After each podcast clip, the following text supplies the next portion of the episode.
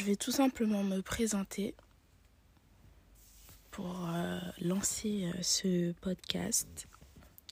Je sais que c'est pas forcément habituel d'avoir des podcasts euh, sur les sujets comme celui-ci, qui d'ailleurs n'est pas un sujet puisque je vous raconte tout simplement ma vie.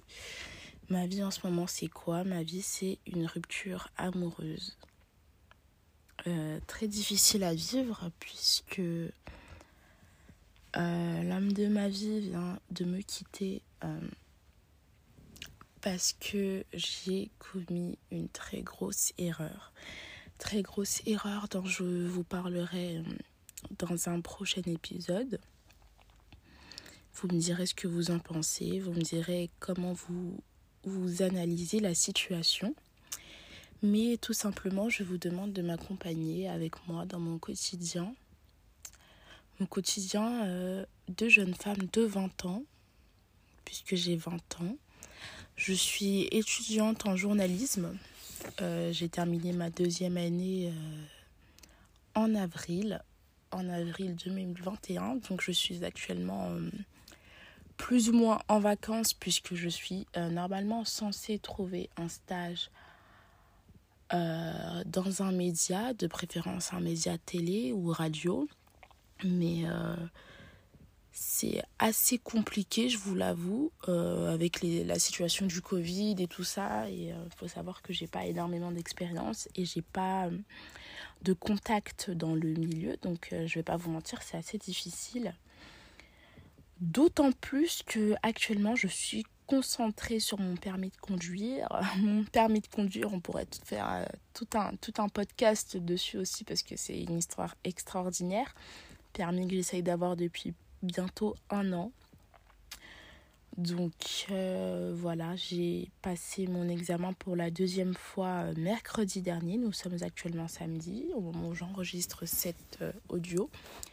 Et j'étais censée avoir mes résultats hier, donc vendredi. Et bah, j'ai toujours rien.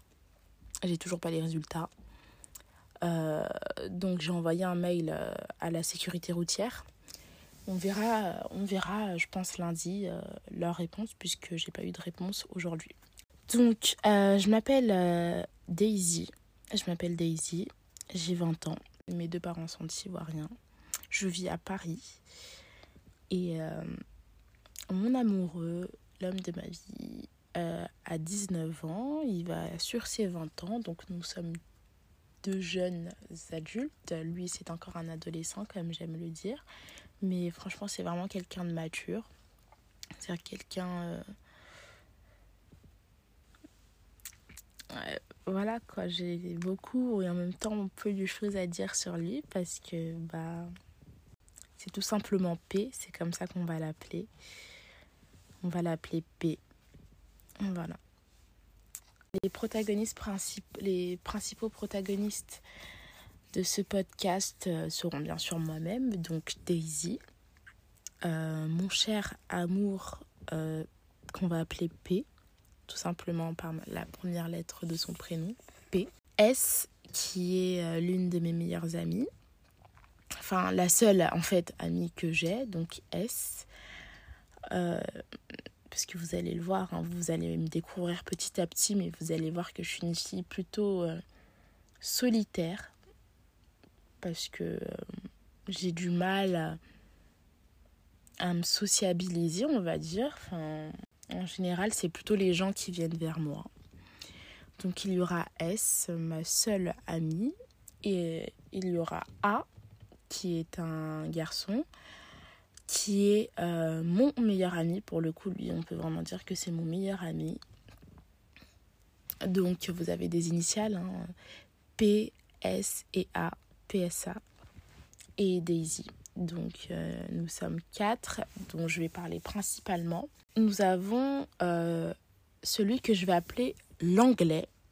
L'anglais qui est le personnage qui a tout fait basculer dans ma vie. Voilà, les autres gens dont je vais parler dans cette histoire, je vais les appeler par leur prénom.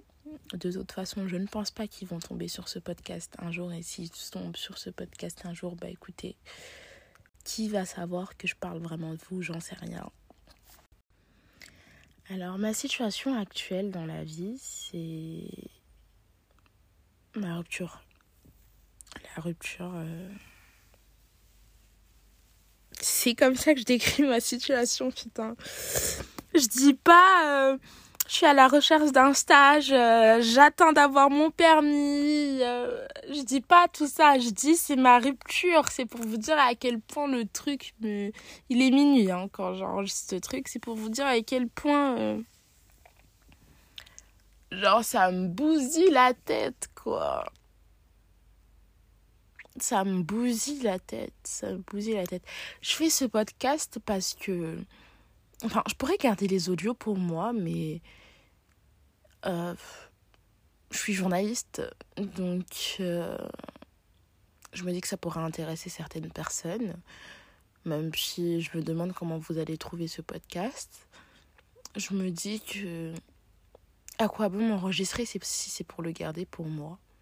Pourquoi pas le publier Peut-être que ça pourrait aider des gens qui sont dans la même situation ou dans des situations similaires ou juste pour que les gens écoutent, pour euh, entertainment, comment on dit ça en français, pour euh, divertir les gens. Donc euh, voilà, quoi. Peut-être que des gens vont se moquer de moi, peut-être que des gens vont pleurer parce que je sais que je vais pleurer à un moment ou à un autre. C'est compliqué tout ça, mais en fait, je veux juste exposer mes pensées, sortir tout le mal être que j'ai en moi euh, actuellement parce que j'en ai marre en fait de tout devoir garder pour moi. Il faut savoir que je suis pas quelqu'un euh, qui parle, qui euh, dévoile énormément ses sentiments.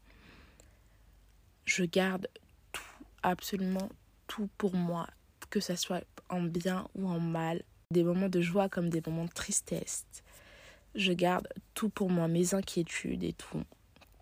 Et il faut aussi savoir que je suis euh, une fille très croyante. Je suis chrétienne et je prie énormément.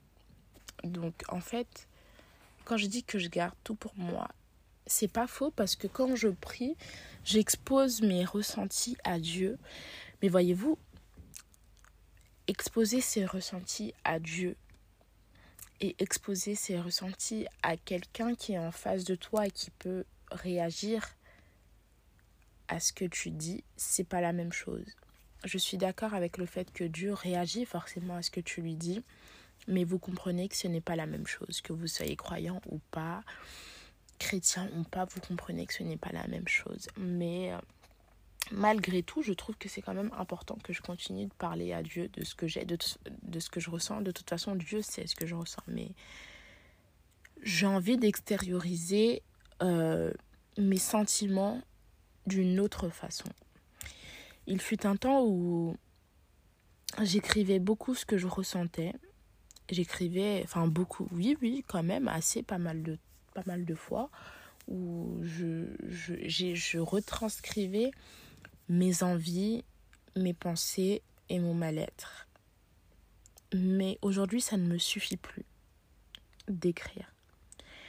Et euh, il y a quelque temps, j'ai développé cette envie de dire à haute voix ce que j'avais sur le cœur parce que ça me permettait de mieux analyser la situation, de prendre plus de recul et d'avoir une vie, bah du coup oui c'est logique d'avoir une vue d'ensemble sur ce que je vivais et de me sentir beaucoup mieux, beaucoup plus apaisée, beaucoup plus légère euh, qu'avant en fait, que quand j'écrivais. Parce que effectivement quand j'écrivais je me sentais mieux, mais ça n'enlevait pas le problème de ma tête. Alors que le fait d'extérioriser tout ça en entendant ce que je dis, et en ayant l'impression d'avoir une conversation avec quelqu'un,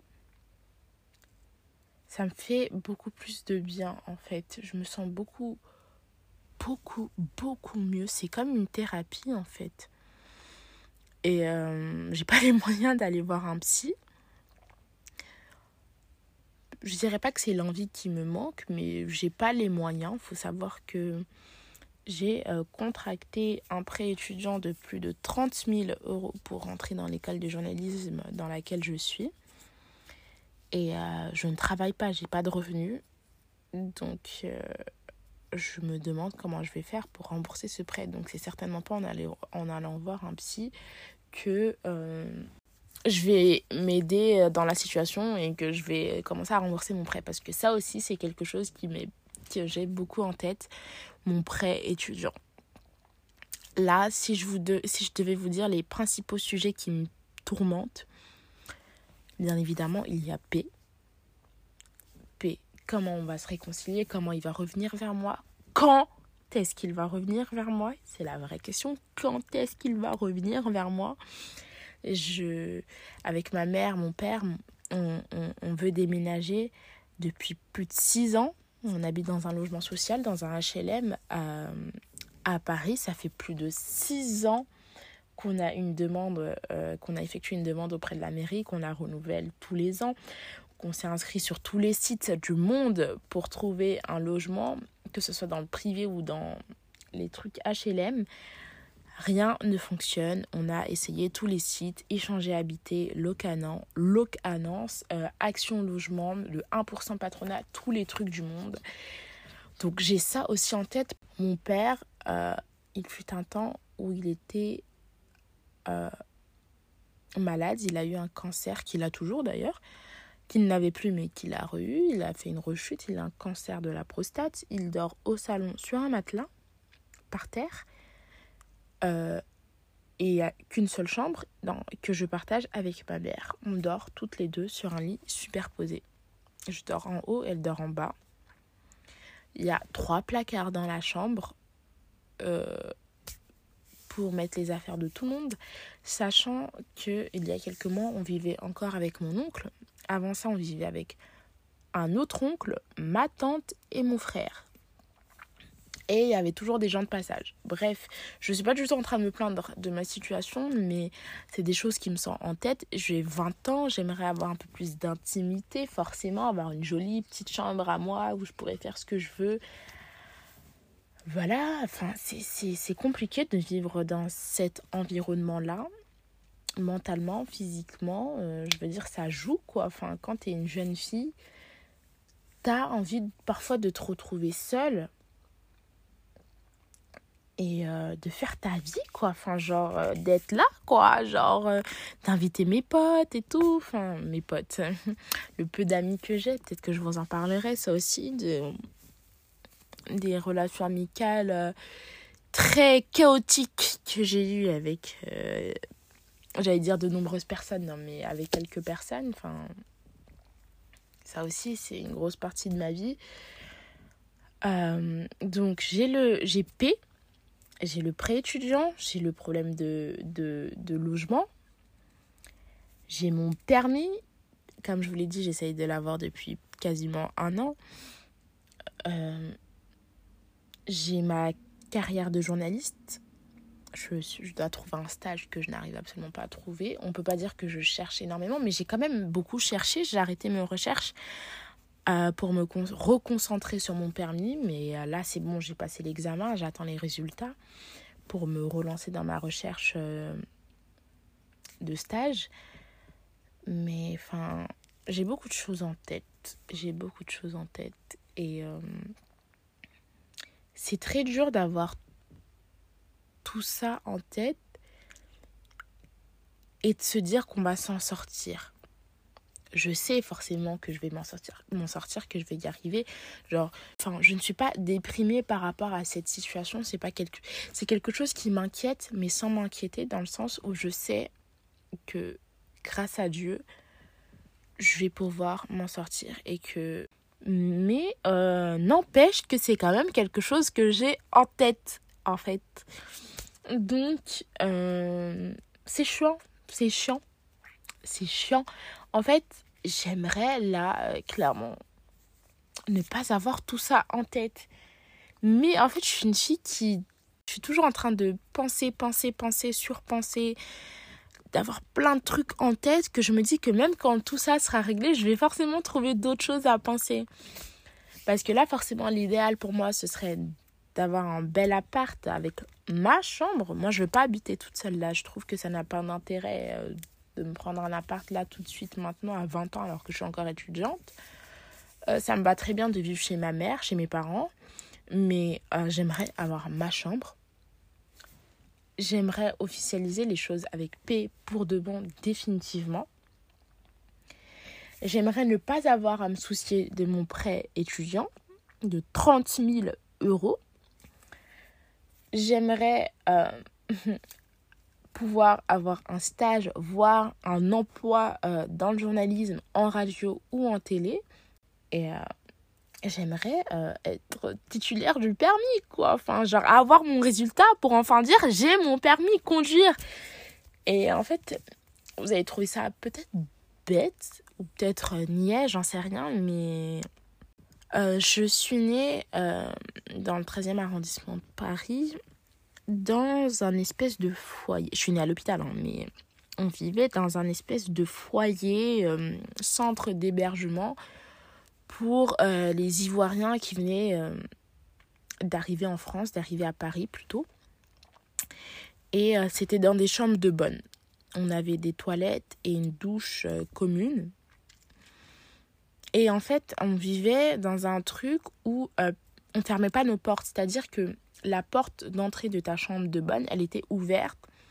Et tout le monde pouvait rentrer. Enfin, si tu voulais, tu pouvais la fermer, ta porte. Mais genre, on se connaissait tous et on rentrait tous les, les uns chez les autres. Euh, c'était comme une grosse famille, quoi, vous voyez. On est né là, on est né là-bas. Et euh, je sais pas pourquoi je raconte ça. Je sais pas pourquoi j'ai voulu raconter ça parce que ça n'a en vrai ça n'a pas euh, d'incidence dans ce que je vais dire.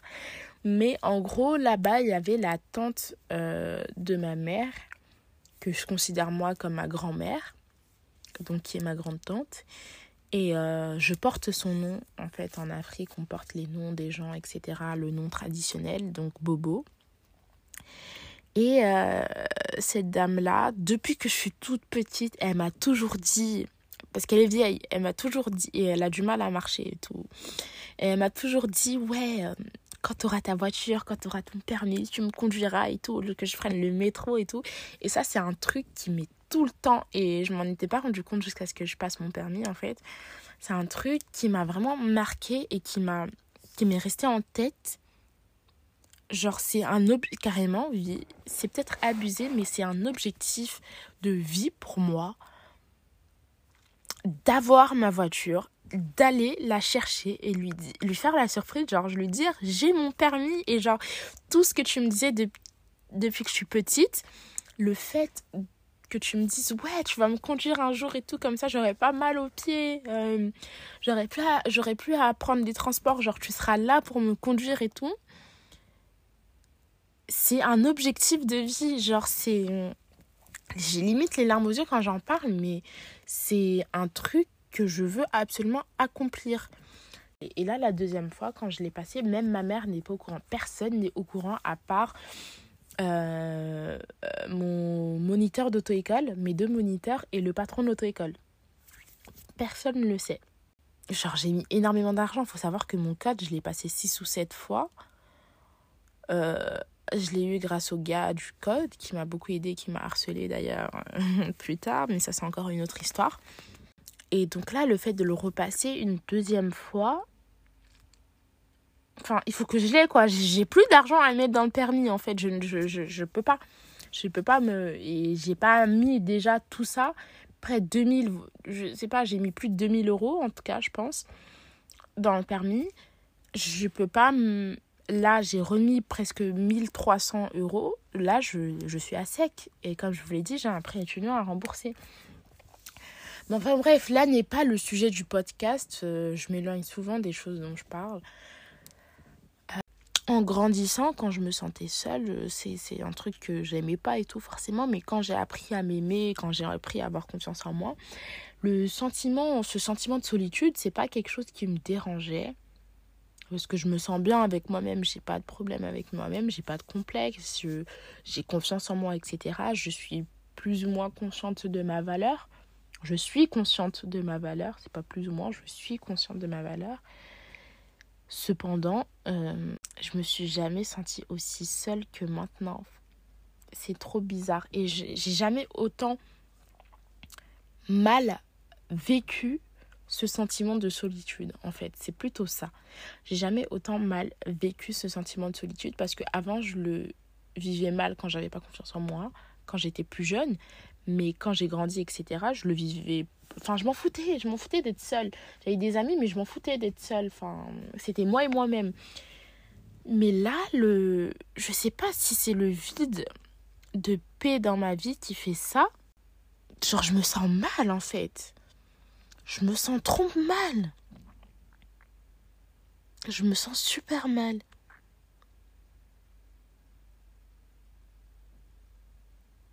Je me sens super mal. Mais vraiment, il n'y a pas. Il y a, rien d'autre à dire à part ça. Je me sens vraiment mal. Genre, je me sens. Mais triste, malheureuse. Je me sens vide, je me sens